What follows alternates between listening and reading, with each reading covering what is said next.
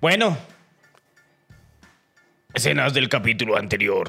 Hola Iván, tienes que hacer reír a toda la fuerza de venta un lunes a las 7 de la mañana haciéndolos llegar una hora más temprano de lo habitual sin reconocerles económicamente esa hora extra de madrugada.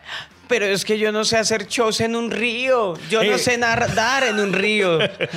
Ok, puedes hacer humor, pero no puedes decir groserías, no puedes hablar nada político, no puedes decir nada religioso, no puedes hacer chistes de doble sentido, no puedes subir la voz, no puedes hacer ningún chiste que involucre alguna creencia familiar. Eh, básicamente no puedes hablar. Eh, ¿Pero puedo decir mi nombre? Eh, ¿Cuál otro? Ay, Dios, qué, qué mal recuento. bueno, señores y señores, porque ustedes lo han pedido, hoy viene una segunda entrega de esos shows guerreros, esos shows que nos han hecho preguntarnos estando en el escenario por qué no me dediqué a la arquitectura, a una ingeniería. Señores y señores, mientras otros chicanean sus éxitos, nosotros hoy alardeamos nuestros rotundos fracasos. Bienvenidos a este podcast que ha logrado sobrevivir a pesar de sus realizadores. ¿De qué hablaremos hoy? No se sabe. Lo único cierto es que Iván Marín y Freddy Beltrán estarán conversando hasta que se acabe el café.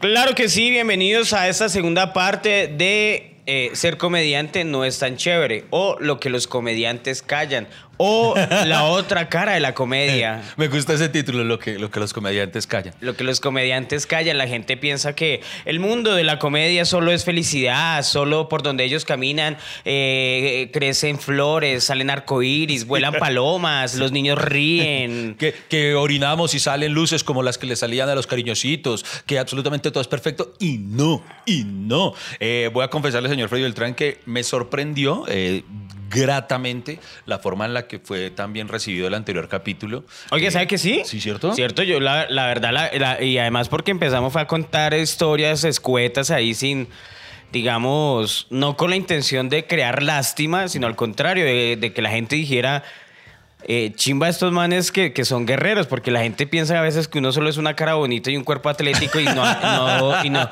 Po- po- Porque esa percepción, Iván, de los comediantes de que son personas que no les pasa nada y que no sufren. Oye, es verdad porque hay personas que le dicen a uno, yo sé que lo hacen con muy buena intención, pero les dice, le dicen a uno, eh, a- yo creo que todo comediante ha escuchado esto que, "Ah, tan rico usted que le pagan solo por mamar gallo. Y, y no, no solo por eso, ojalá. eh. Mire, mire que la otra vez estaba en el teatro Donde Riaño, ¿cierto? Sí. El teatro.co.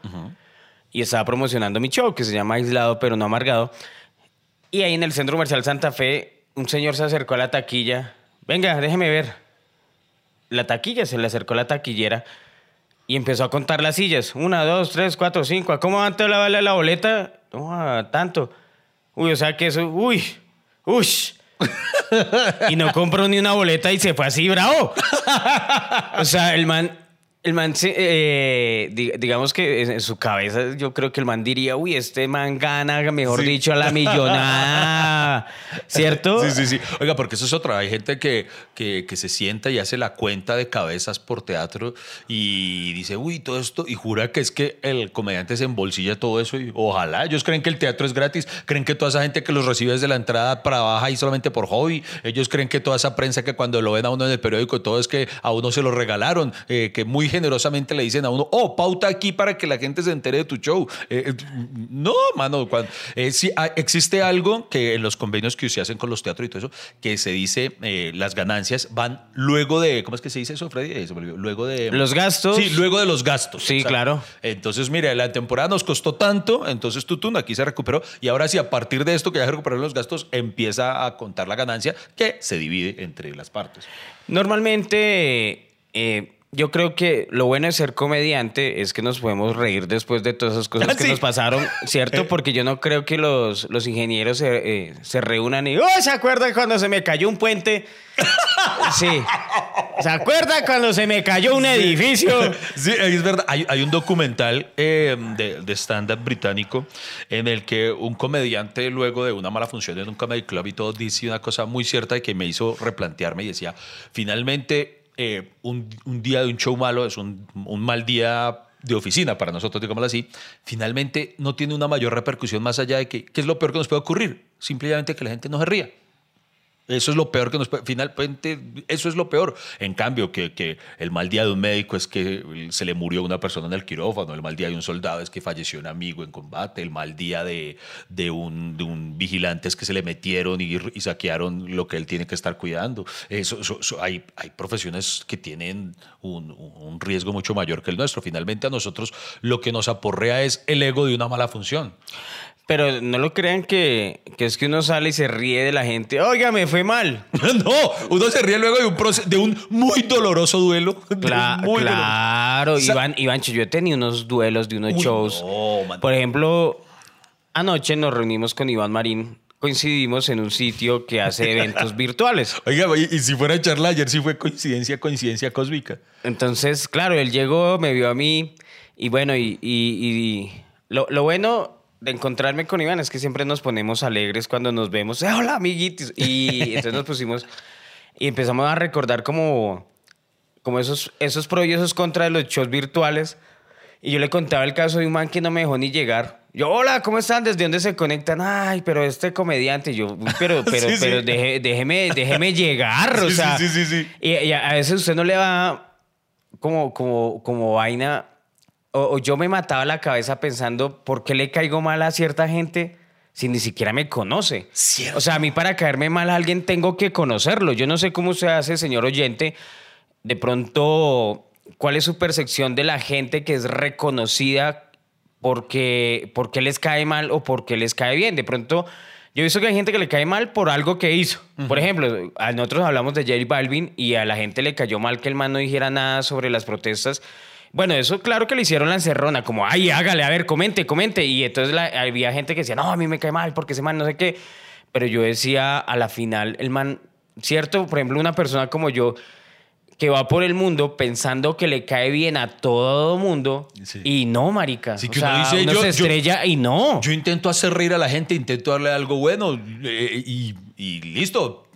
Finalmente, listo. Tal vez no siempre podemos ser tan efectivos como nos gustaría, pero, pero Hace poco, por ejemplo, en una Marine News, me refería al caso de, ¿usted recuerda el funcionario que falsificó un documento en Neiva? Un, ex asesor o no sé, de algo de Mintic, y que lo descubrieron porque el documento estaba tan perrateadamente falsificado que Neiva lo escribió con B larga. Sí, buenísimo, sí, sí, sí, Entonces, listo, entonces yo hice la noticia de eso y alguien comentó, yo no sé qué es peor, si que los funcionarios falsifiquen documentos o el humor de este tipo me podía pensar, de verdad, o sea, listo, yo le respeto que no le guste mi humor, pero le parece que el hecho de que yo haga malos chistes es igual de malo a que un funcionario falsifique documentos públicos. O sea, ese nivel de odio puede llegar. Yo decía, qué man tan bobo.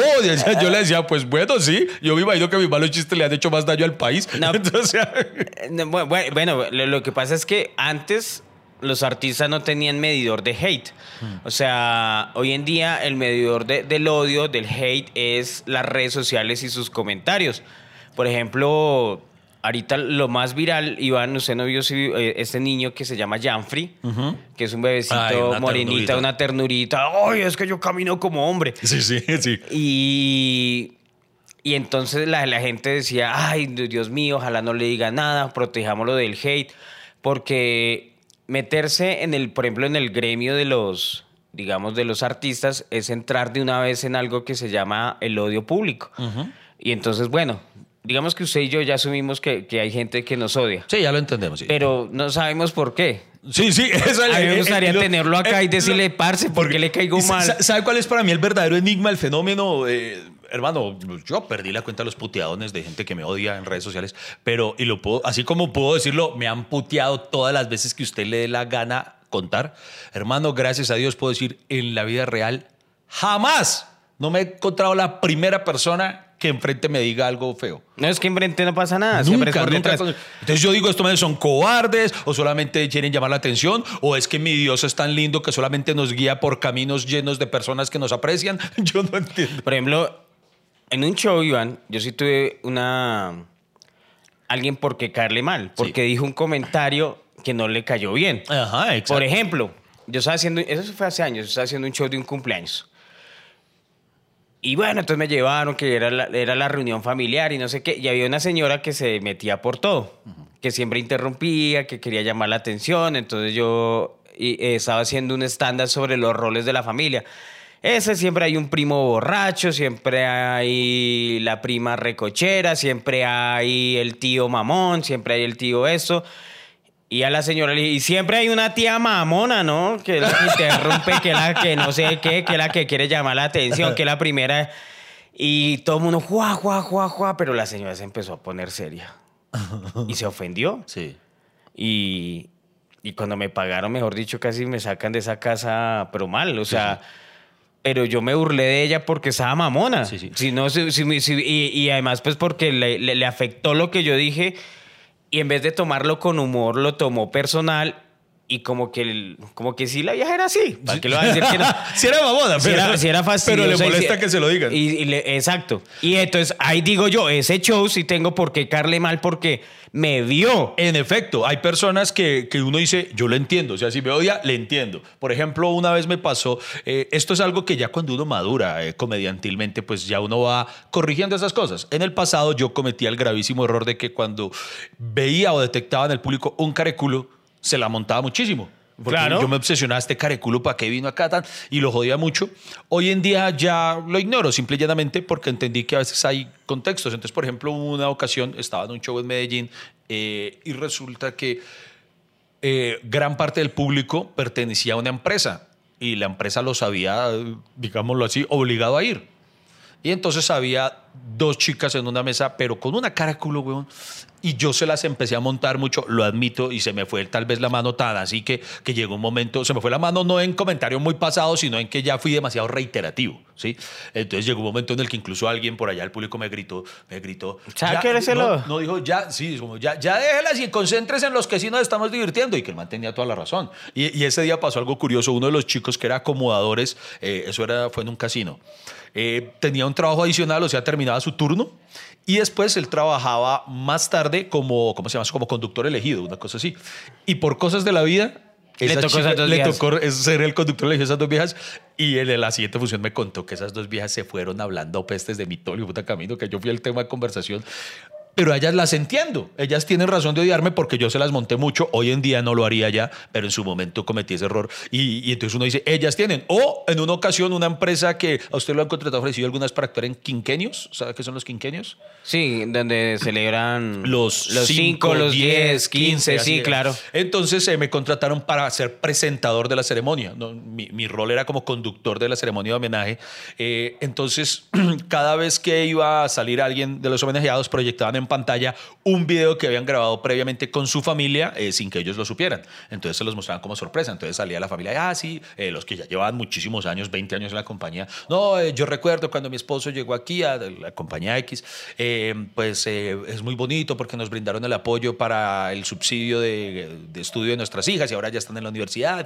Decían palabras muy chéveres acerca del vínculo del, del empleado con la, con, la, con la empresa. Entonces sale una señora y dice, ah, no, mi, mi, mi, mi, mi marido, digo, digo, no mentiras, ella dijo... Mi- mi amante, mi No, mozo, dijo no. Rodolfo, no sé qué, lo que sea. Entonces yo, yo por lo general entraba e improvisaba algo a partir de lo que acababa de ver en pantalla. Entonces yo salgo y digo, ¿dónde está Rodolfo? Entonces, Rodolfo, hermano, hermano, felicitaciones. ¿Qué se siente eh, ver que la mamá se refiere a uno de esa manera? Y me empiezan a susurrar, es la esposa. Es la esposa. Y yo, ¡ay, qué puta! Y era la esposa. Y yo, y, en honor a la verdad, la señora sí estaba muy cascadita. O sea, sí, sí, no sé por qué se veía en apariencia mucho mayor que él. Pero entonces. no Pero era- bueno, una cosa son las imprudencias. Iván, y otra cosa es Bueno, que usted se haya querido burlar. Exacto, yo no lo, yo no, yo no- pero de pronto el señor pensó que yo lo había hecho intencionalmente. De pronto él pensó, mi esposa está cascadita y este huevo se está burlando de ella y, y no, no era mi intención. ¿no? Claro. Pero ya, y ya, y eso que a usted no le ha pasado que cuando usted intenta salir de un lodazal más se hunde.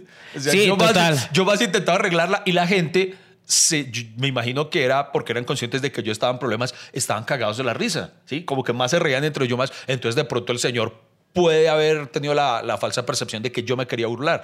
Y, y aunque no era así, pero entonces, por ejemplo, ¿a qué voy? A que ese señor hoy en día yo lo entiendo si él me ve en televisión y cambia el canal, este hijo de puta. O sea, él tiene una razón de peso para odiarme. Pero es que hay gente que, hermano, una vez no lo voy a olvidar, yo estaba en un restaurante, no digamos cuál, un restaurante muy bonito. Sí. Eh, y hermano, yo ese día me tomé fotos con todo el mundo, en un restaurante campestre. Sí. Entonces, estuvimos allá de celebración con mi familia un buen tiempo, me tomé fotos con... Vado, co- lo que usted dice, eso que uno jura, Vado, soy tan bacán que creo que toda la gente le caigo bien, creo yo. Eso es lo que uno dice, espera. "Marica, estuve estuve súper generoso compartiendo mi tiempo. Ojo, porque es que es- esto es algo que las personas no entienden, es el tiempo en familia de uno.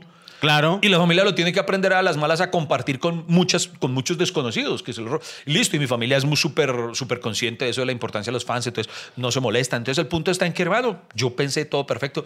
Y en la noche llego a la casa y me pongo a mirar redes sociales y un man había escrito un panfleto de mí. y qué pereza, hoy vi a Iván Marín en, en el restaurante tal. Y qué prepotencia, ni siquiera me dieron ganas de pedir acercármele una foto porque tal. Pero una cantidad Y yo le expliqué, y entonces me llamó tanto la atención. Que le- usted le respondió. Que qué prepotente. Yo le escribí, hermano, listo, oye, pero, pero ¿por qué dice que prepotente o qué? Dice, ah, no sé, pero me pareció. Y yo le dije, yo le dije, ¿usted vio con cuántas personas me tomé foto? Y él, no, no vi. Ok. Y entonces, porque él había puesto algo de que había en algún momento y pensaba en pedirme la foto, pero que se había arrepentido. Que dijo, nada, mejor no se la pido. Que porque pensó que yo no le iba a dar. O sea, le dije, hermano, pero se da cuenta que solo una percepción suya. Y el man lo admitió. Después dijo, oiga, sí, tiene razón, yo en ningún momento me la acerqué. Porque una cosa es que se acerquen y yo le niegue la foto. Ódieme. Pero él mismo se empeliculó. Si voy, este man no me la va a dar. O sea, mano, hay gente que pelea sola, sola. Bueno, en cuanto a los shows, Iván, que era el tema de que vamos a hablar hoy. Esto porque se volvió usted- un grupo usted- de es- autoayuda. es- es- es- es autoayuda que uno, eh, termina siempre. eh, ¿Se han dado cuenta que damos un círculo vicioso en que eh, siempre terminamos dando descargos de lo que nos pasa con, con- con la semana? Y, so- y sobre todo Iván Marín, que le afecta demasiado la, la interacción con sus fans en las redes sociales. A mí no. Digamos que el tema que nos compete hoy son como shows guerreros, shows de esos que nosotros callamos, que nosotros no nos atrevemos a, digamos que son cosas íntimas. Iván sabe que me- lo, lo- lo chistoso de este tema es que yo son conversaciones de comediantes. Sí. Es como si todos los comediantes nos reuniéramos y empezáramos a contar. No, bueno, a mí me pasó una vez un show, no sé qué, ta, ta, ta, ta, ta, ta, porque eh, obviamente con nuestros cafeteros, que es nuestro público, queremos, tenemos ese vínculo de intimidad, por, por eso construimos este podcast, porque son conversaciones propias de nosotros. Y hay una mano de shows, pero mire que también, antes de empezar con los malos, es que nosotros siempre terminamos hablando de los malos porque es lo más gracioso, pero hay, hay unos shows muy bonitos. Sí. Es más, lo invito a que lo consideremos hacer tal vez una tercera entrega, pero de shows buenos. De shows De buenos. shows buenos, porque también así mismo, y eso lo dijimos, y eso sí hay que, al César lo que es del César. Hemos tenido shows muy malos, uno recuerda los shows malos precisamente porque son atípicos, Eh, porque gracias a Dios, hay que decirlo, el 98% de los shows nos salen muy bien, a Dios gracias, pero ese pequeño margen del 2%, y finalmente las anécdotas surgen de eso. Es muy difícil hablar de, de- de shows buenos y decir, ah, no, me parí y fui la chimba. No, pues qué gracia eso. Eh, lo, lo- lo- lo divertido es someterse al escardio público. Claro, no, y lo divertido de ser comediante es que esas historias nos hacen cercanos, porque, o sea, si, si no tuviéramos las cercanías de esas historias que nos pasan, pues nuestra comedia sería vacía, digo yo. Oiga, hay algo muy bonito. Quiero enviarle, por ejemplo, un saludo en este momento. Hay muchos saludos que nos envían. No se molesten las personas a las que no alcanzamos a reseñar, pero en este momento, por ejemplo, me acuerdo por lo que dijo Freddy acerca de nuestra intimidad y cercanía con los cafeteros, con nuestra audiencia cafetera. Eh, me encanta como ese vínculo que se ha formado entre nosotros porque muchas personas manifiestan que al escucharnos sienten como si estuvieran sosteniendo una conversación con unos amigos. Y eso es lo que me parece bacano de lo que forjamos con este, con este podcast, que no, no, no nos sentamos a libretear, no, no libreteamos nada previamente, solamente decimos de qué vamos a hablar y nos sentamos a lo que salga y, la conversación se va dando de una manera íntima. Por ejemplo, alguien me escribió, eh, recuerdo, Mao, un saludo para Mao, que me escribió en estos días que él nos escucha siempre es el día domingo, cuando él está haciendo oficio y que él pone el podcast y él dice... Yo pongo el podcast mientras hago oficio para reírme mientras lo hago y que no se me haga tedioso. Entonces él dice, lo que dura el capítulo es el tiempo que dura haciendo oficio. O sea, si ustedes acabaron y no he terminado, así se quedó la casa. Obvio. Oye, ¿sabe? A, a veces me gustaría escuchar también a los fans le, si han estado en esos shows. O sea, por ejemplo, me hubiera gustado escuchar la versión de, de Human del Río, allá. Claro. Sentarnos con el traqueto allá de Sí, sí, Cali. Venga, ¿y qué? ¿Cómo le fue ese día? ¿Qué, fue- qué hizo? ¿A quién? Eh, coronó, sacó Sí, mercancía, claro. llegó, le llegó coca a Estados Unidos, no sé, algo así. Co- Cosas bonitas. O, ¿no? o chévere que nos escriba gente, por ejemplo, con Freddy anoche que nos encontramos lo que él contaba. Nos preguntábamos, los shows virtuales no están ni a una altura, tal vez estarían a un 10% de lo que es un verdadero show, de un show real en, en, en vivo, ¿sí o no? Estamos de acuerdo en que no, no hay un punto de comparación entre un show virtual y un show de verdad. Para nada. O sea, y por show virtual nos referimos a un show sin público, solo frente a una puta cámara, uno solo. Entonces, ayer hablábamos con Freddy, ¿será que alguien, nosotros decíamos que a veces sentimos que tal vez en esos shows es más la audiencia que podemos perder que la que ganamos? Porque, porque una persona que nunca nos ha visto, que no nos conoce de ningún lado y que tal vez nos ve por primera vez ahí, se lleva la imagen de que eso que hoy de show virtual es lo que somos potencialmente como comediantes y no, no es eso. Entonces, cuando ¿de verdad será? Entonces, entonces les en preguntamos. estos por dos ejemplo- años he perdido más público que lo que he ganado. no, pero no, eso lo especulamos, es lo que nos preguntamos. Entonces, chévere, por ejemplo, también si alguien que solo o que de pronto nos haya visto en un show virtual de su empresa, nos cuente cómo fue la experiencia, si le pareció que fue entretenido o, o diga, no, muchachos, en No, efecto, eso pero no sé, eh, bacano". lo que uno espera es que la gente tenga empatía, Iván. O sea, que sienta, ¿cómo decirlo? Es como cuando uno tiene un hijo y uno ve que el hijo está pataleando allá, luchando, y uno Sí. sabe que no lo va a lograr, y, pero uno, uno se siente... eh, Solidario. solidario con esa persona y no, pero bueno, igual trabajo es trabajo. Y bueno, ahora sí ya entremos, nosotros extendemos mucho las vainas, ¿no? Eh, hablemos ahora sí los shows virtuales. Y, yo, Digo, di- yo, shows- yo los di- yo dije, hablamos de los shows Sí, y usted digo, ahora sí. siguió por otro lado. No, fue usted. Y ahorita, y es que un fan me escribió No, así. fue usted, fue Y es usted. que un fan me escribió y me hizo sentir No, mal. Pille, póngale cuidado que usted dice que mm, los, todos estos son íntimos y es verdad, estos- estas historias son nuestras. Solo en una oportunidad, yo, yo que no tengo lío con eso, o sea, yo no tengo problema en admitir cuando me va mal en algo. Entonces, eh, en una ocasión, en un show que me fue como un culo, y ya voy a contar la historia, el show Pero, al final... pero hay gente que le, le duele contar esas malas experiencias Uy, sí, como hay- solo triunfos. Uy, yo he conocido comediantes que, uy, que niegan que para ellos todos sus shows han sido buenos. Que ¿De que- verdad? Uh, sí, después le cuento ya Pero- de manera interna. Pero eso no lo hacen ni siquiera los grandes artistas. No, pues eso- pero- O sea, por ejemplo, uno escucha cómo empezaron los Beatles. Sí. O sea, obviamente uno no se imagina los shows malos que ellos tuvieron, pero lo- los debieron haber tenido. O sea, Claro. eh, ellos contaron que en una ocasión ellos estaban tocando y se armó una pelea ni la chimba y todo el mundo sillas por todos lados. o sea, todos los artistas Claro. tienen que tener historias malas porque Sí. si no, si es Pero- de solo éxito, pues ya se sale de lo humano. Digo yo, no sé. Y hay- y si hay hay comediantes que niegan que siempre... Hay de todo en la viña del señor Freddy Beltrán. Y lo otro es que de todas maneras, pues, eh, eh, admitámoslo, por lo general no es bonito uno someterse al escarnio público y admitir, miren, me fue como un culo en tal cosa. Eh, sobre todo porque por lo general este tipo de shows en los que nos va mal son los corporativos. Vuelve y juega. Eh, Ese tipo de cosas no nos ocurren en un teatro, por ejemplo. No, y en los shows, en lo- por ejemplo, Iván, usted sabe que mi trayectoria es antes de Comediantes de la Noche y después de Comediantes de la Noche, antes de Cristo y después de Cristo. Y antes yo tuve unos shows, Iván, que, que, que no eran virtuales, eran en vivo. Yo me acuerdo de uno ahí en San Victorino, parce, era un bar en un segundo piso, ahí en San Victorino, donde es el sector de los, eh, ¿cómo decirlo?, comerciantes y era un segundo piso. Entonces toda la gente estaba rumbeando y el man, no, bueno, es para que tú hagas el show de, de medianoche. Y yo, bueno, sí, señor, pero, pero sí me entiende el nivel de rumba pesada. Sí, sí, sí. Y, y una ñeramenta brava, ¿para qué le voy a decir que no, no? No le voy a decir la mayoría de camisetas de fútbol de qué equipo era. Pero era una ñeramenta brava, haga la ñeramenta ahí en San Victorino.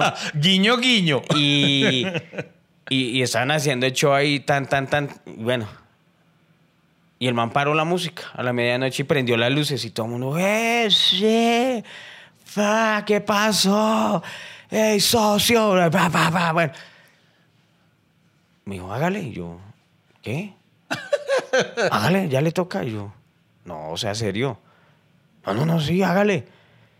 ¿De verdad? y me paro yo ahí en la mitad de la pista, ¿no? porque no había tarima, sino era pista de baile. Sí. Buenas noches, soy, soy, soy comediante.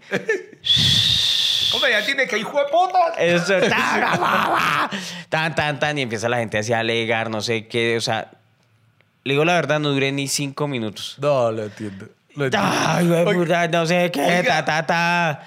Y, es- y le cuento que ese man debió tener un hermano, le cuento. ¿Por qué? Porque a mí me pasó exactamente lo mismo, pero en un bar, también en mis puros inicios, en un bar en, recuerdo, en San Cristóbal Norte. Entonces yo actuaba esa noche y el dueño hermano es que no, no hizo ningún aviso previo. O sea, yo creo que la gente ni sabía que se supone que que la gente estaba rumbeando. Y, lo, y tal cual, el man quitó la música y ni siquiera es que él se haya parado y bueno, con ustedes ahora. No, hágale.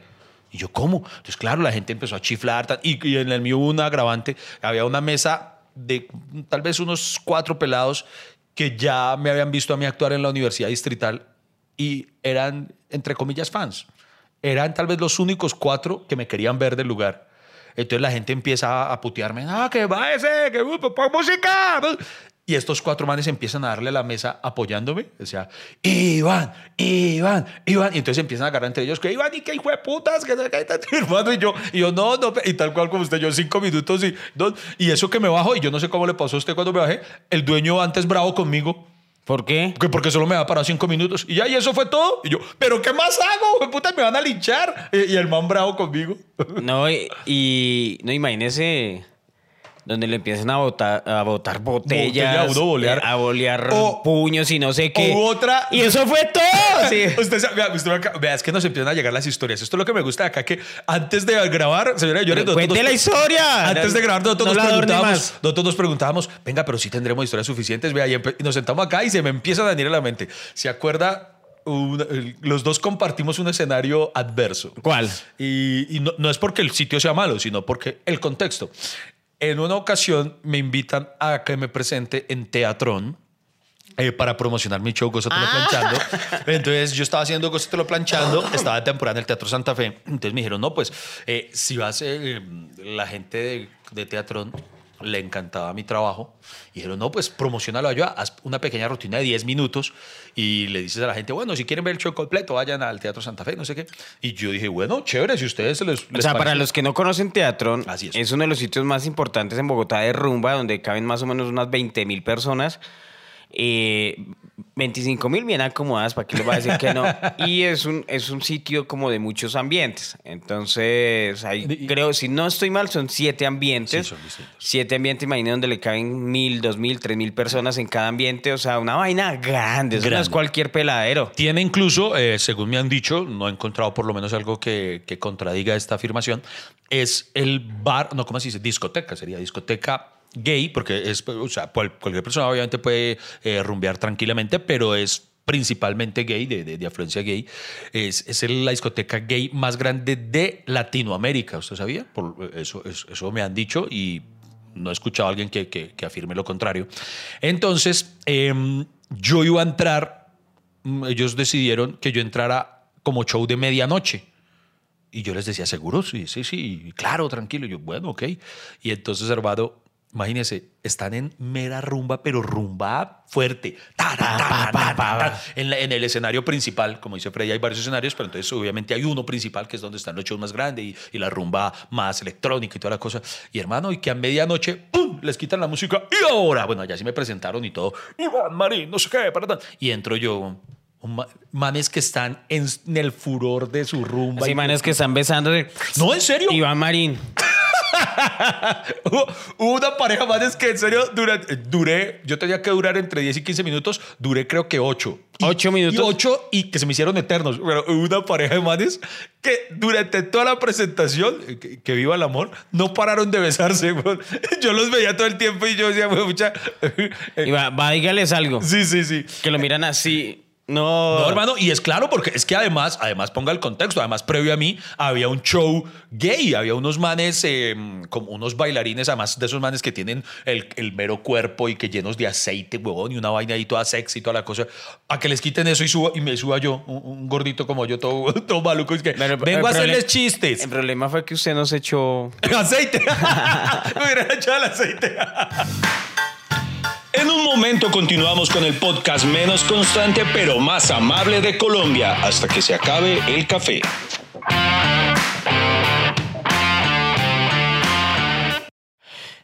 Iván sí, creo que le faltó fue aceite a, a esa Pero- presentación. Pero a usted también le faltó aceite porque usted también tuvo una en, en teatrón. Usted no lo tuvo en el ambiente de la discoteca como yo.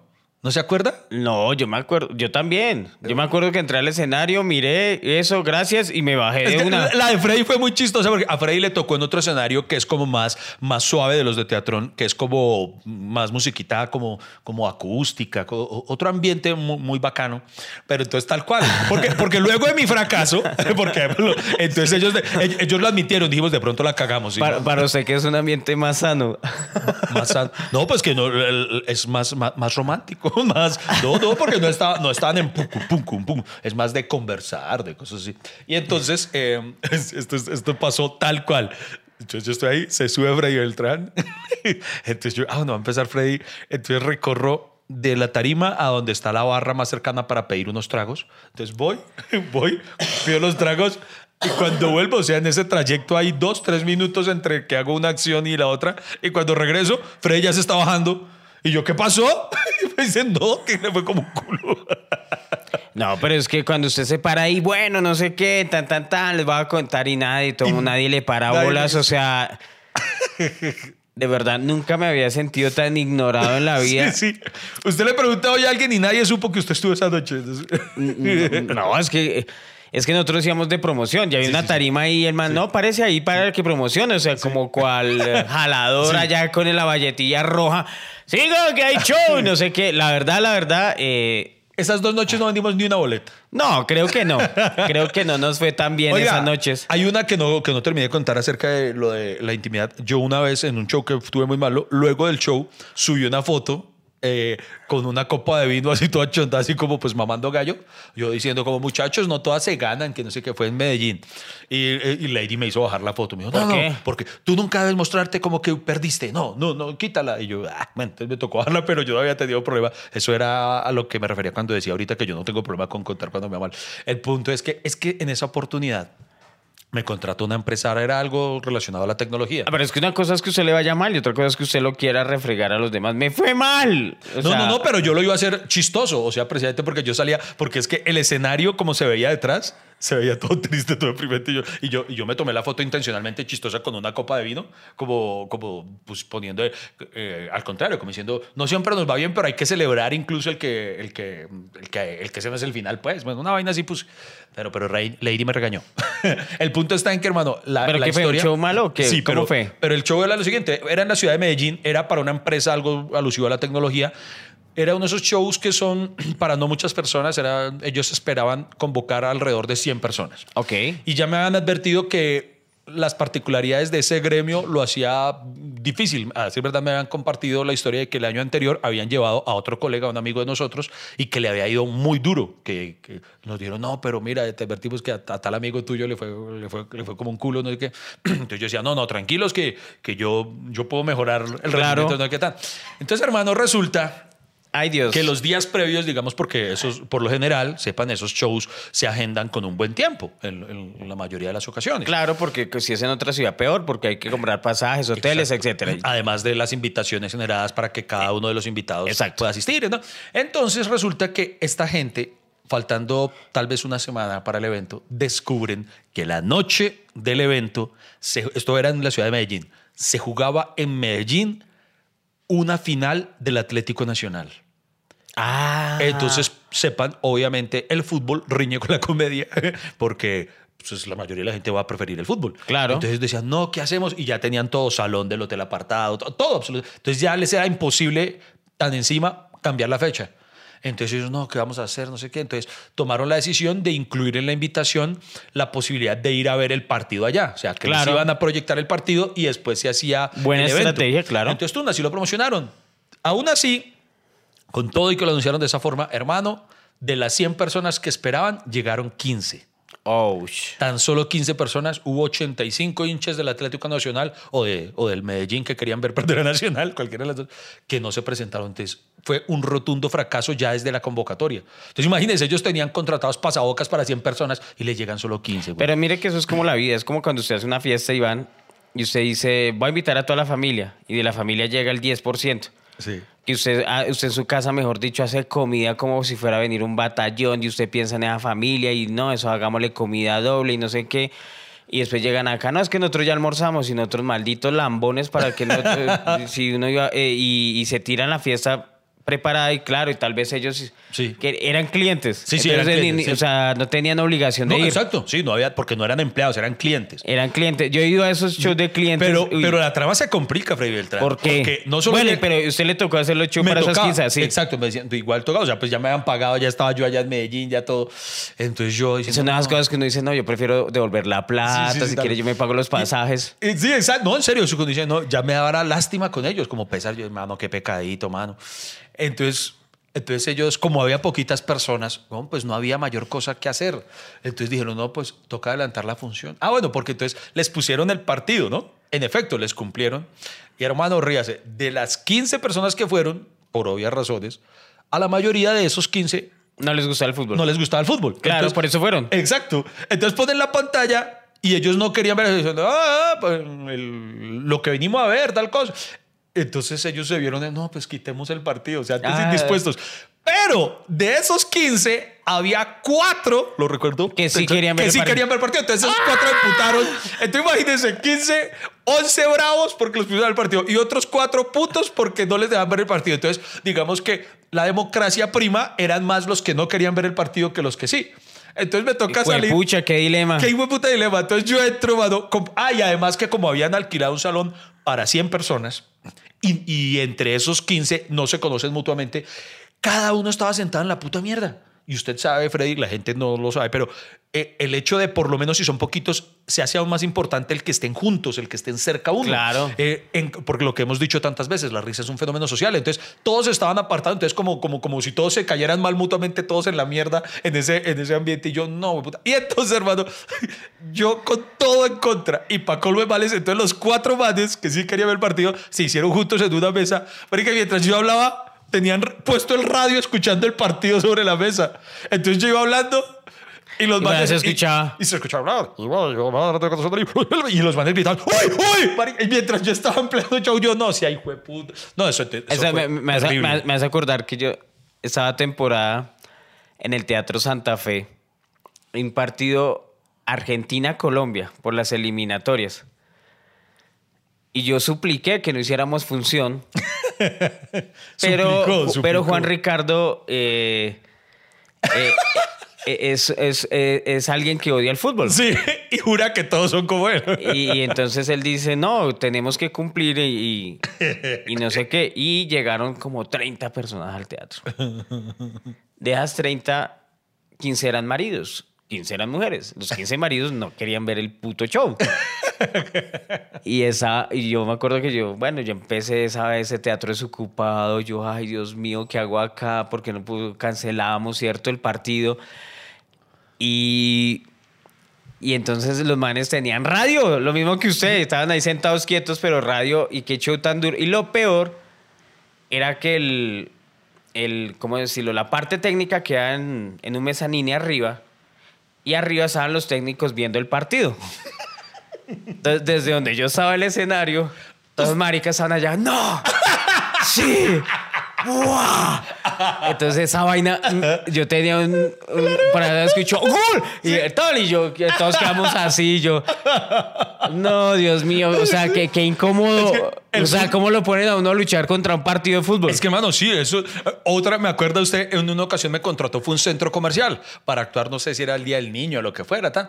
Y entonces, eh, pues pusieron la tarima en cierta parte del centro comercial, que ya entra, o sea, mejor dicho, es que todo estaba en contra ese show. Yo no sé qué genio puso la tarima, Freddy, justo enfrente del área del parque infantil. O sea, detrás mío estaba la ruleta, el carrusel, todo. Entonces, yo iba hablando y detrás escuchaba una mano de niños. O sea, no se escuchaba un culo y yo, "Ay, Dios mío. Y justo en la hora del hijo de madre show había un partido, de, eso era en Bogotá, un partido de millonarios.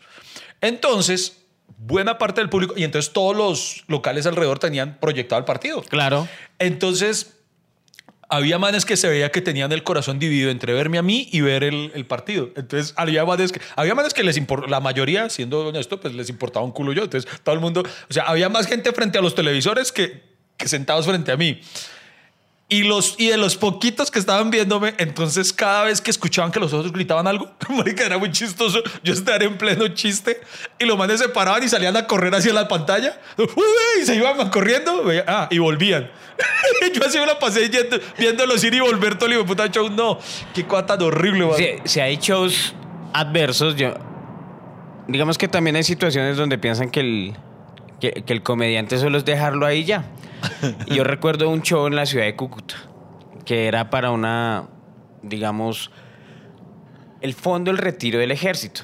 O sea, son gente que ya salió del ejército, que ya es pensionada. No, no, no me acuerdo muy bien el nombre, pero bueno, yo sé que es una cooperativa de, de retirados Pero, del ejército, Ex militares. ex militares, en la ciudad de Cúcuta. Ok. Entonces, todos los años hacen una asamblea y digamos que yo era la parte lúdica de la asamblea. Digamos, primero eran informes y no sé qué, tan, tan, tan. Entonces, la primera parte es un general, que es el, el que manda el fondo rotatorio del ejército o algo así, y el man empieza así en Cúcuta y no sé qué. Y digamos que, mire esa, ese panorama, Iván. Un hotel, un salón de eventos lleno de cuchitos, cuchitas, no sé qué, viejitos ya, ardidos porque entonces empezaron a alegar así, Iván, "Eh, mi general, pero es que yo he sacado cita y a mí nunca me la dan. Mi general, pero para decirle que no sé qué, tan, tan, mi general, pero es que no me ha llegado la medicina, mi general. Y entonces toda la gente empieza a alegar no sé qué. Y eso empieza a armarse una, digamos, como, o sea, se empieza a airar los am- ambientes y no sé qué. Yo digo, ay, Dios mío, y después sigo yo. y, tal cual. Y el man, no, bueno, bueno, ya, no más. Se pone todo round, así, "Ay, no más. Se callaron, se callaron. Eh, Bueno, sigue el comediante. Y botó el micrófono y se fue. y me mira el man que me contrató. Vaya, yo, marica, pero qué. Y entonces, entonces cuando el man se fue, todos los cuchitos empezaron a irse detrás de él. Mi general, pero es que no me han solucionado, mi general. Entonces el man, entonces toda la gente empezó a seguir alegándole y lo a perseguirlo. Sí, sí. Y quedaron unos poquitos dentro del salón y paso yo. Qué situación tan incómoda. Claro. Y además, bueno, normalmente uno lo contratan, yo no sé, porque le, le gusta al que contrata. Sí. Digamos, a la señora que, que armaba esos eventos, pues yo le tramaba arte, le gustaba mucho y dijo, no, ustedes. Y después de eso, eh, claro, no, ve, ve, que te va a ir muy bien. Y yo. Y digo, la verdad, me fue mal. Claro, es que- me fue mal y no que- sé qué. que- Pero, pero entonces yo me burlaba de mí. Yo le decía a la gente, mire, yo vengo de Bogotá. Yo vivo esto. Pues me toca hacer media hora. Pues quémonos callados acá. Usted no molesta, yo no molesto. Usted saque se duerme. Entonces yo empecé fue a joder con la gente y, digamos, la logré porque empecé a burlarme de mí de la situación. Todos los cuchitos eran cagados de la risa. No, mijo. Sí. Además de ese tipo de personas que usted se le quiere sentar en las rodillas a que le cuente un cuento, bueno, o sea, o sea, dice, usted mantiene una, lo que tiene son años de experiencia y un hueón como uno que le va a poner a contar vida a estos manes. Pero, o sea, lo recuerdo por esa situación, Claro. pero ya ahorita acordándome, no me, no, o sea, no me fue mal, sino la, la salvé. por- La- ni siquiera hice comedia, me puse para difíciles. hablar. Ah, bueno, eso sí, hay que decirlo, eh, en honor a la verdad, por eso nosotros nos referimos a ellos como shows guerreros, y es que son difíciles, pero ahí sí ya, gracias a Dios, pues los años de experiencia nos permiten ser cancheros, o sea, que uno le pedalea y le pedalea y de alguna forma lo saca, o sea, que nadie se ría, no. Eh, Nosotros sí tenemos esa premisa, o se ríen o se ríen. Y, Eso- lo- ¿Tiene lo- historia? Tengo historia.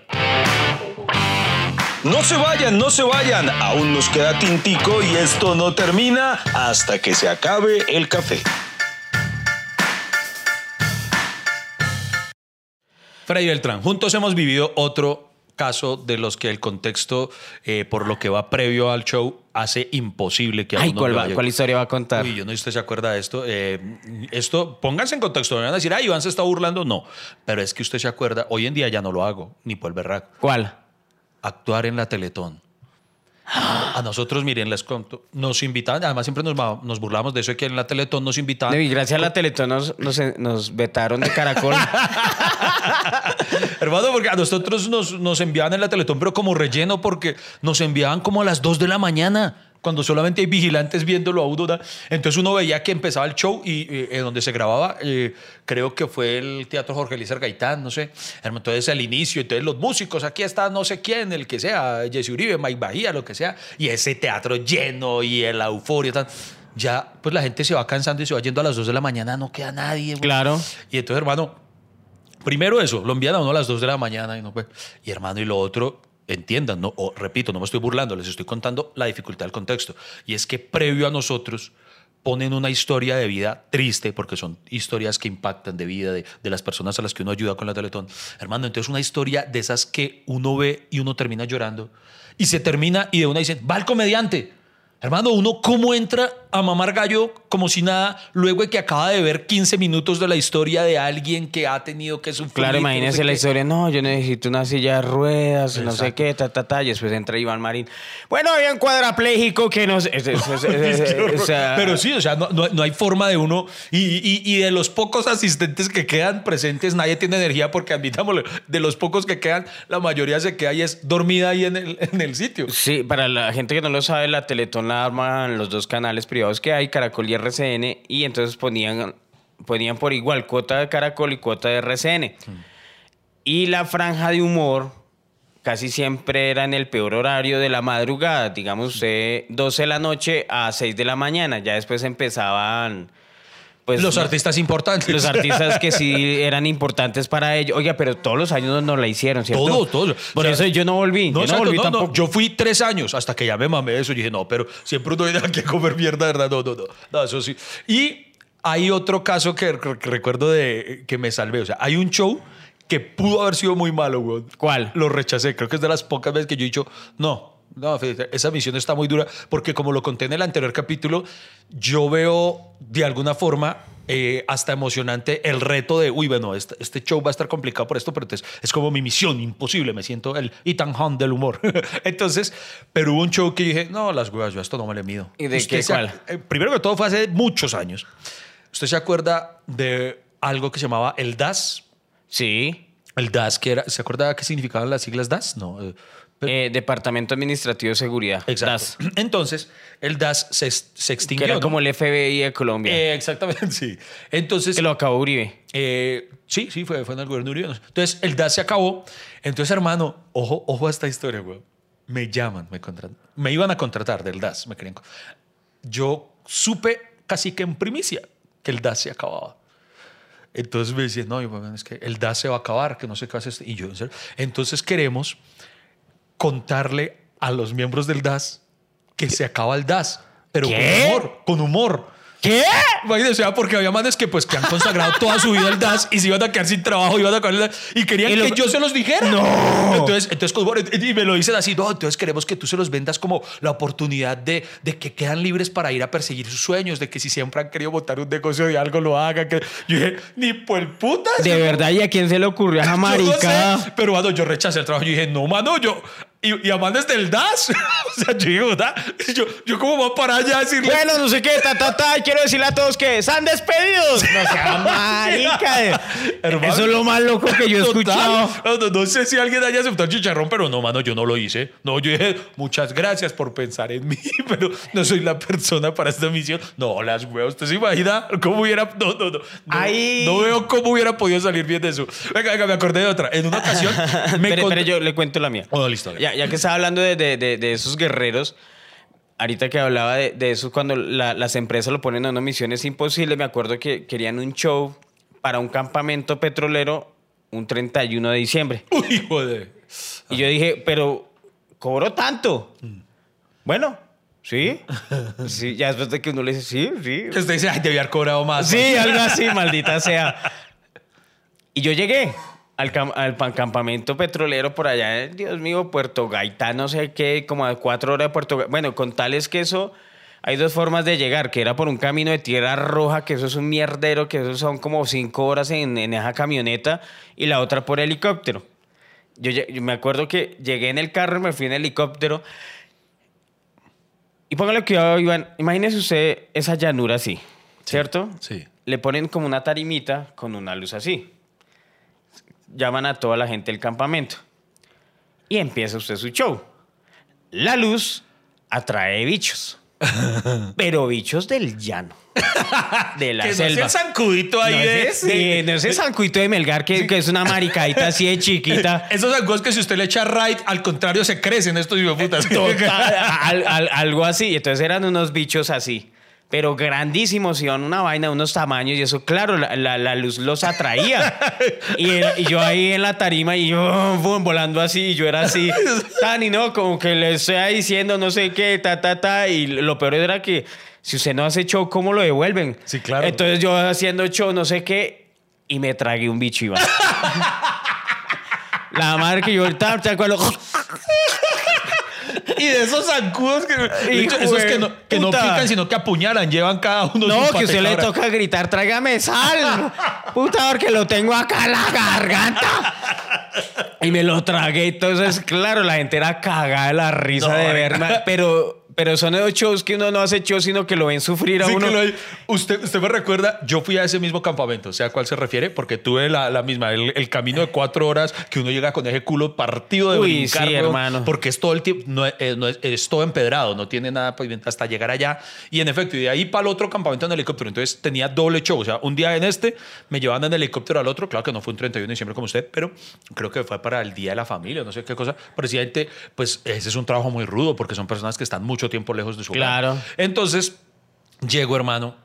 Y entonces, el show súper adverso, igual que usted, un sol, el hijo de madre, no hay condiciones, o sea, se sientan ahí en butaquitos, un show muy difícil, que eso que hacer show convencional no se puede, toca, como usted con todo lo del otro, improvisar mucho, empezar a burlarse de uno mismo, y mano, yo empiezo a mamarles gallo, entonces usted, el señor, ¿qué es? ¿Es el ingeniero tal? Y yo le mamaba gallo tan, y los manes, la logramos, lo hicimos reír tan, y termina el show, y entonces la, como la de recursos, no sé, la, la que contrataba, le dice al man de la agencia que me lleva, le manda a decir, no, eh, Iván, eh, que, que es que ya dice que mañana, o sea, para el show que iba a tener al otro día, eh, dice que por favor que no, que no te metas con el público. O sea, que a ella no le había gustado que yo le mamara gallo a los ingenieros o alguna cosa, que no, que, que, que haga el show sin, sin interactuar con el público. Y yo, pero, pero dadas las condiciones, esa es la única forma de sacarlo adelante. No, eso, por favor. Y lo otro, que por favor no utilices malas palabras. Porque pues yo había dicho pues, groserías normal o como habla la gente. O sea, ella dice, no, aquí en nuestro pozo petrolero jamás dicen una mala palabra.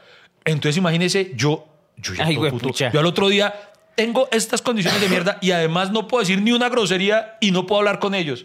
Hermano, entonces agarré todo el hijo de madre show a mamar gallo yo con eso. Yo, bueno, eh, a mí me han dicho que acá cuando alguno de ustedes se machuca dice, oh divino niño, eh, porque ustedes, y yo mame gallo, porque es que acá me... Y entonces yo mame gallo y echándole todas las indirectas a ella. Porque no hay que- Entonces los manes se burlaban de eso. Yo, por ejemplo, en este punto yo le quisiera preguntar una cosa a un ingeniero, pero a mí me dijeron que a ustedes era mejor no dirigirles la palabra porque entonces, hermano, así, yo súper irónico. Y con eso la salvé, la gente se, se cagó. Se volvieron a cagar de la risa de otra forma. Pero entonces la vieja quedó puta conmigo, güey. Pues Puta, claro. puta, y nunca me volvieron a contratar de allá. Pero entonces yo decía, me, me contratan para hacerlos reír. Los hago reír de la forma en la que se humanamente puede. Y, y malo también. Nada. Eh, ¿Qué hago? ¿Qué hago? Sí, ¿Qué, sí, hago? ¿qué hago? Ahora sí, esa era la historia que iba No, a no, contar. ah, no, no, Ah, no, tengo otra. Es que tengo otra. Historia es lo que hay, historia es lo que hay. Ahora le bolas a esta. Me contratan un show que en principio yo dije, uy, esto es un caché de show.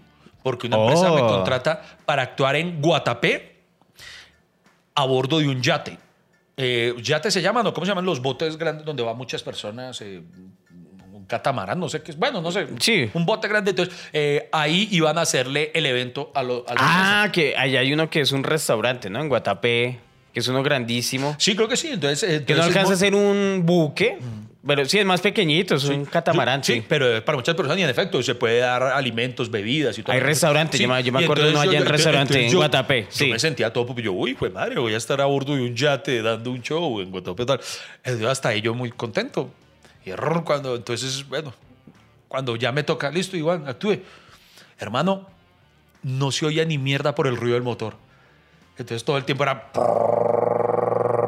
Y yo, entonces lo que pasa es cosa... Y, la- y el ventarrón además, la brisa, entonces la brisa golpeaba con el micrófono. Ah, pero no era ese catamarán que es cubierto, No, sino no. es ese abierto, Sí, sí. el de paseo. Sí, y, Uy, entonces- marica, y, entonces- y la no. brisa y la brisa pegaba con el micrófono, entonces todo el tiempo sonaba.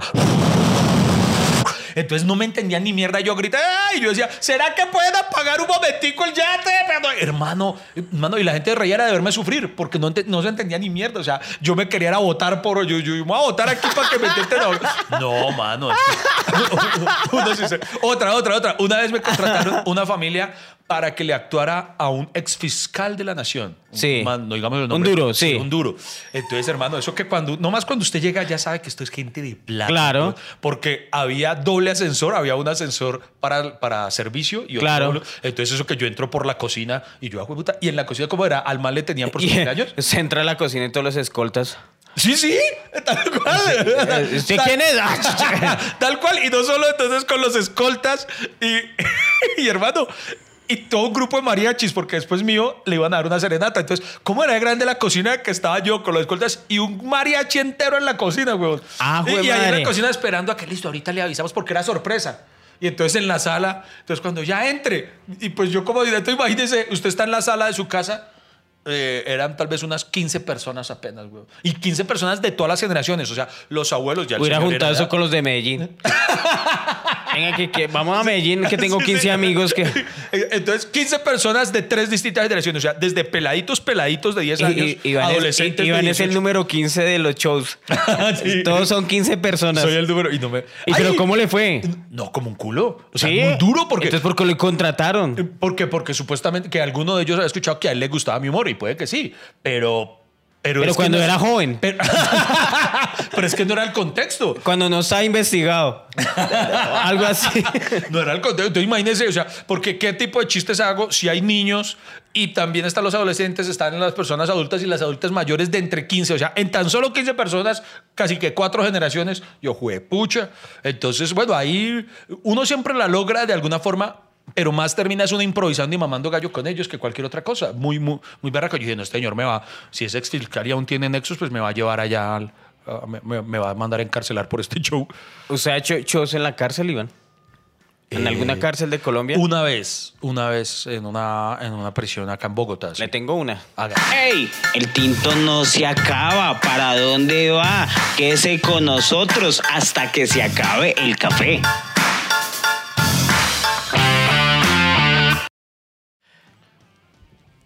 Me llaman de una fundación, Iván. Entonces me dicen, bueno, Freddy, es que eh, es para que vaya a la cárcel, no sé qué, somos, pues nos gusta motivar a las personas al cambio. Yo, hágale, yo, tan, la, la cárcel Picota, en. Bogotá, ¿sí la conoce? Sí, sí, sí. Al sur, Sí, sí, sí, se conoce. es en los límites entre Tunjuelito y Usme, digamos. Y llego yo, listo, de una vez entro, yo nunca había entrado a una cárcel, entonces yo estaba muy prevenido, tenía miedito. Y nos llevaron a varios artistas, llevan una obra de teatro para el auditorio principal y a mí me dijeron, Freddy, usted lo necesitamos para el patio 6. Y yo, bueno, no hay problema. Entonces me, me ponen los sellos, voy entrando tan, tan, tan, tan, tan, tan, tan. Y cuando llego al patio 6 estaban... El patio 6 es donde, donde, no pueden, donde están los prisioneros que no pueden integrar con nosotros. O sea, que, son- Ay, que se madre. agarran, o sea, que se viven agarrando entre ellos. O sea, peligrositos, Sí, sí, sí, los mañeros y todos. Do- do- Y- allá meten a los que no quieren que se junten con nosotros porque son mala influencia. Ah, ah, así, así de terrible. Entonces, lle- llego yo, tan, y llego yo todo, y bueno, no sé qué, soy el, eh, la saqué del estadio. Sí. Y tan, y, y, bueno, empezó a hacer el show y los manes, guau, guau, guau, guau, entonces qué miñero, entonces qué. Entonces, usted también es malo, por eso lo atraparon. Entonces, pues, empecé a, burlarme de, ellos. Entonces, yo, tan en eso, pero ustedes son bien malitos porque los cogió la policía. Y bueno, y me empezó a burlar, no sé qué. Y, y después, cuando me voy a ir, uy, muchas gracias, usted es una chimba, usted es muy bacano. ¿Cuándo vuelve? Y Yo, "Ay, ahorita, no sé qué. "Ay, ¿Cuándo va a volver? Eso, vuelva pronto, vuelva pronto. Y, y los manes reagradecidos. Y le digo la verdad, eh, yo, yo, yo, yo me sorprendí, Iván. Sí. Porque son de esos shows que yo dije, ay, Dios mío. O Que donde- pensaba, tenía que iba a morir. Le digo la verdad, iba- pensé que iba a morir. Pero es que usted no lo pensó objetivamente. Porque usted entraba con una cosa a favor. ¿Cuál? Que usted ya tenía el público cautivo. O sea, eh, sí. Uy, esos son los míos. Eh, Hay una mano de ñeritos, pero, pero, pero, pero bravos. Y. Ah, bueno, y también hice en El Buen Pastor, que en El Buen Pastor es de mujeres. Sí. Pero allá lo mismo. Uy, ojalá vuelva. O sea, uy, buena. ¿Cuándo, cuándo me hace la conyugal? Le ¿Cuándo- sigue- Ma- marica, El vis a vis. Sí, la- las viejas bien lanzadas. Sí, sí, sí, Y, y uno sí, y hay viejas muy bonitas allá en el Buen Pastor. porque- Nada más usted, usted en prisión debe ser Brad Pitt. Sí, tengo mi sexapil allá en prisión y todo. Le tengo mi última historia, Freddy. Yo, Yo también creo que ya estoy redondeando mis yo- historias. yo- yo le tengo la, la- la mía, la, la de pa' irme yo. Párale horas. ¿Cuáles? Cerrejón. Guajira, pero al norte, norte, norte. O sea, mejor dicho, pues pucha, por allá unas minas donde, pues, no, mejor dicho, en la remierda. Es Sí. Que, que uno llega allá y no sé cuántas horas son de ahí en, en campero, en jeep, hasta llegar allá. Y bueno, el punto Pero el es que- Cerrejón tiene aeropuerto. ¿No llegó en el aeropuerto el Cerrejón? Eh, sí, o sea, llegué, pero de ahí me llevaban, presidente, aún otras horas a- hasta, hasta, hasta la mina, hasta Ah, donde tocaba. ok. Entonces, hermano, eh, era un show para solo mineros. ¿Pero cuál era su expectativa? O sea, usted le dijeron, no, mira, es que vamos a hacer un show para los mineros. Sí, me dijeron solo para mineros, entonces normal. O sea, no, este era uno de esos casos en los que no me habían dicho nada de eh, lo que hemos contado antes de las prevenciones. De, Ay, que tenga. No, no, no, no, normal. O sea, yo iba a hacer mi show normal. Además, yo iba muy tranquilo, la verdad, porque iba con Gózatelo planchando que es el que tal vez pueda ser mi show como más exitoso, el que con el que más he girado. Y Gózatelo planchando es un show que solamente en dos ocasiones ha salido mal. La de Cancún que conté, la que, que era, para, era para poquitos muy pupis, y esta que voy a relatar. Ok. Entonces, Llega yo, el Cerrejón. yo sí. iba súper seguro, porque yo decía, con Gózatelo planchando caigo para donde sea. Además, creo que había sido, sí, eh, previo, esto ocurrió antes de que me pasara lo que relaté en el capítulo anterior acerca de lo de Cancún. O sea, hasta ese momento, Gózatelo planchando es un show que nunca me había fallado. Nunca, en ninguna parte, habiéndolo presentado en absolutamente mm, todo lugar. Hasta cuando lo presentaba solo. Exacto, sí, sí. Hasta cuando lo hacía frente al espejo me iba bien. Sí, fu- funcionaba. Entonces yo iba súper tranquilo, Claro. súper relajado. Y como digo, no me habían hecho la advertencia. Ay, no puedes decir malas palabras. No, no, no. Haga el show normal. Haga, la idea es que haga reír a los mineros. Entonces, Sí. Y era solo para mineros. Había, habían hecho. eh, eran dos shows. Un día. Para todo el, ¿cómo se, ¿cómo se le puede llamar? A todo el equipo de trabajo, el minero, minero. Claro, los- Sí, y al otro, y, a- y al otro día lo tenía en otro sitio para los ingenieros, como tal. Sí, digamos Ok. estaba separado. Entonces, este era con los mineros. Playa Alta y Playa Baja, Sí, digamos. playa y playa. Ok. Entonces era, entonces yo, yo me sentía súper tranquilo y decía, no, voy, va. Entonces Gózatelo planchando, para ponerlos en contexto, es un show que rinde homenaje a la música de plancha, a la balada de los años 70, 80 y gira en torno a eso. Es un show cómico musical, digámoslo de esta forma. Entonces, hermano, yo me paro, arranco y eran tal vez unos, le pongo yo unos 400 mineros por ahí.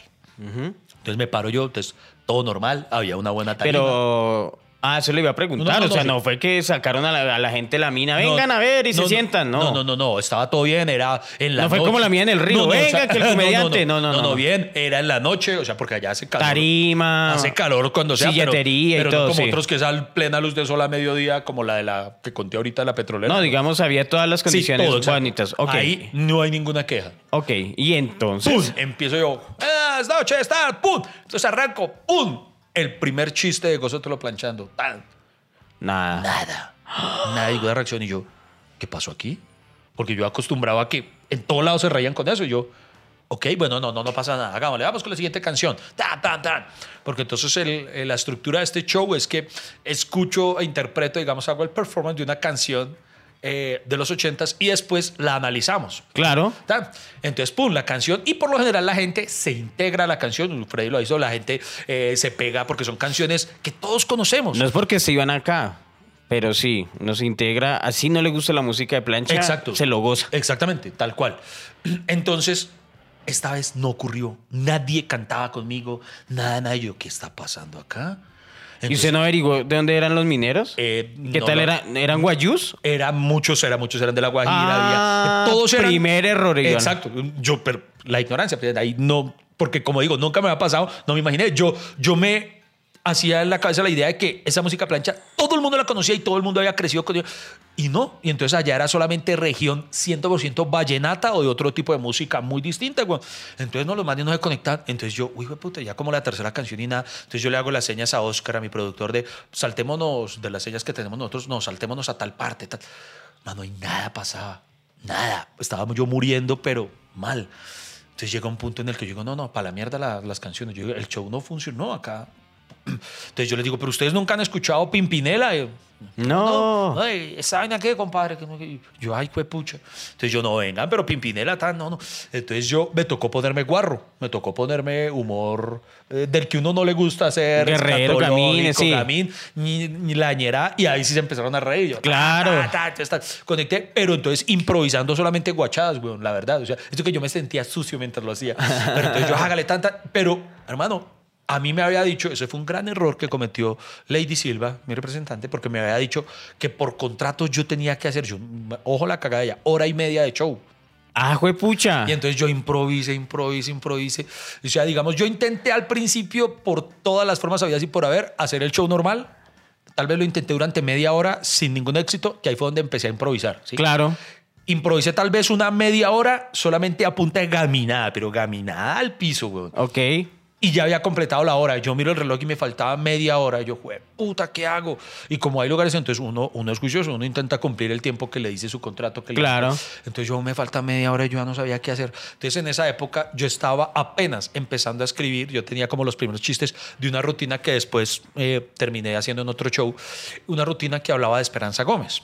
Ah. Entonces yo dije, bueno. Y si cono- no me diga que no. No. Yo, yo dije, voy a Ay, hablarles no. de metámosle pornito a la vaina. Y no- y no. en- entonces yo, señores, señores, entonces todos, a ver, entonces hablemos, a ver, levanten la mano, hagan bulla a los que les gusta la película de Esperanza Gómez.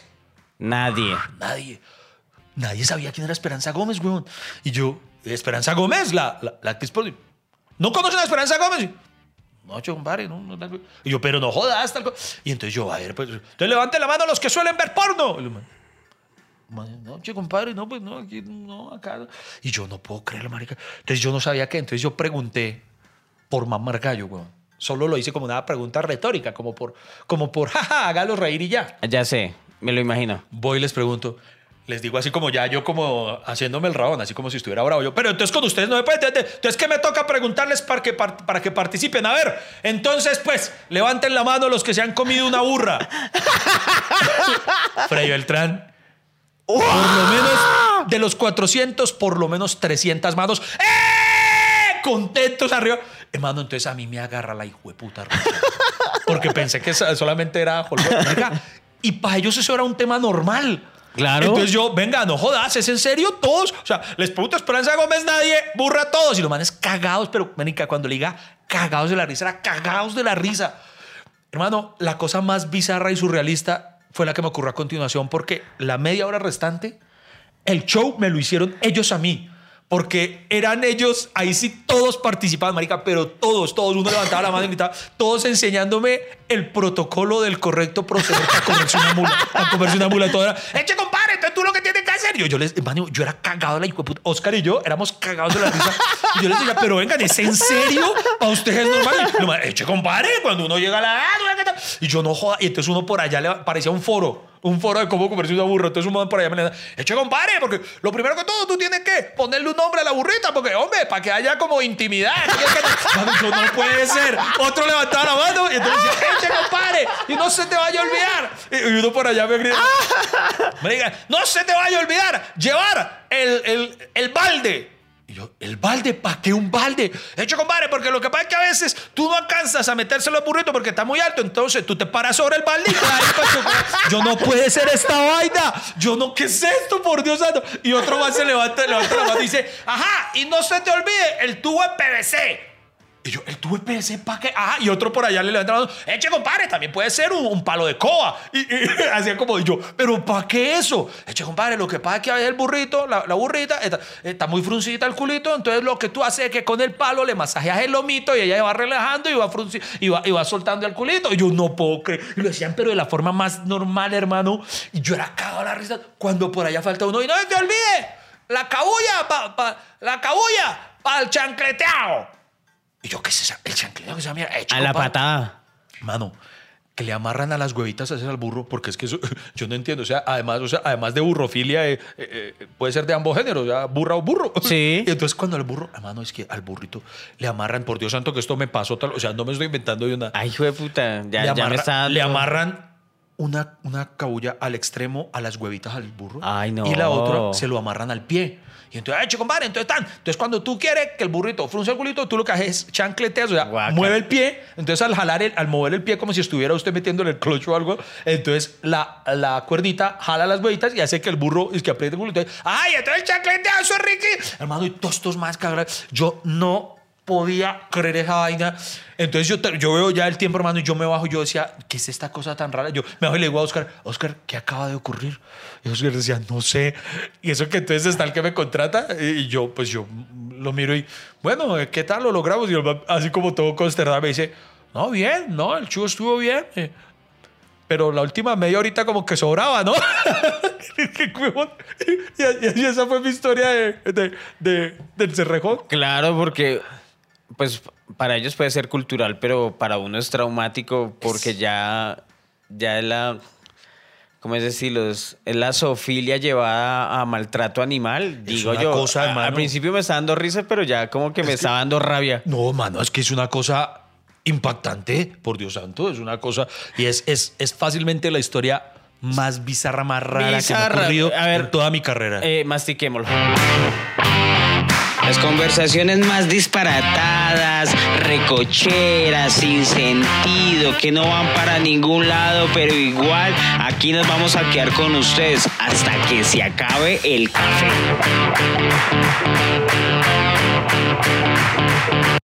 Señoras y señores, y después de estas historias de shows que eh, nos traumaron y fueron esto, yo, yo, la última que tengo, la última historia y ya para cerrar este tema, eh, no, pero es que ya después de lo Iván no vale la pena contar. Dejémoslo para otro Después- podcast. después de la burra, después de la burra, ¿cómo? De- después de, de- El de- de- PVC. de- de esa historia, eh, queridos amigos, no, pero, no hay nada más que decir. Ya, ya, ya completamos la hora del podcast. No, pero y- no, pero hay que guardar historias para después. Ah, bueno, bu- bueno, sí. Además, aguanta, sabe que de pronto hacer una tercera entrega, no, no ahorita en trilogía, o sea, no, no va a ser el próximo capítulo eso, pero de pronto puede aguantar en, en un futuro invitar a otro de nuestros amigos comediantes para que las historias que nos faltan, de pronto compartirlas con él y que también él nos cuente algún, porque les repetimos, todo artista tiene historias. Todos- todos tenemos historias. De, de shows guerreros. Que Todas llaman. las personas, igual los que nos escuchan, tenemos historias de éxito y de fracaso. Lo Eso- que hace una persona, lo que hace una carrera, lo que hace un carácter es precisamente fracasar. Sí, eh, una vez un- uno de mis amigos, un, un comediante, me decía algo muy cierto y es que a un comediante lo, lo forjan o lo hacen los malos shows. Y es verdad, esos son los que lo pulen a uno, porque un show exitoso, pues bacano, uno aprende, uno perfecciona, pero finalmente los shows que a uno permiten que que sea bueno y que aprenda a lidiar con situaciones adversas son esos malos shows. Eso garantiza que cuando uno le pasó algo por primera vez que nunca le había ocurrido, ya luego de haberlo vivido, ya sabe cómo enfrentarse a esa situación si se le vuelve a presentar. Claro que sí, totalmente, Iván. Por eso no hay nada más que decir. Nada más que agradecerles y nos vemos en una próxima entrega de Hasta que se acabe el café.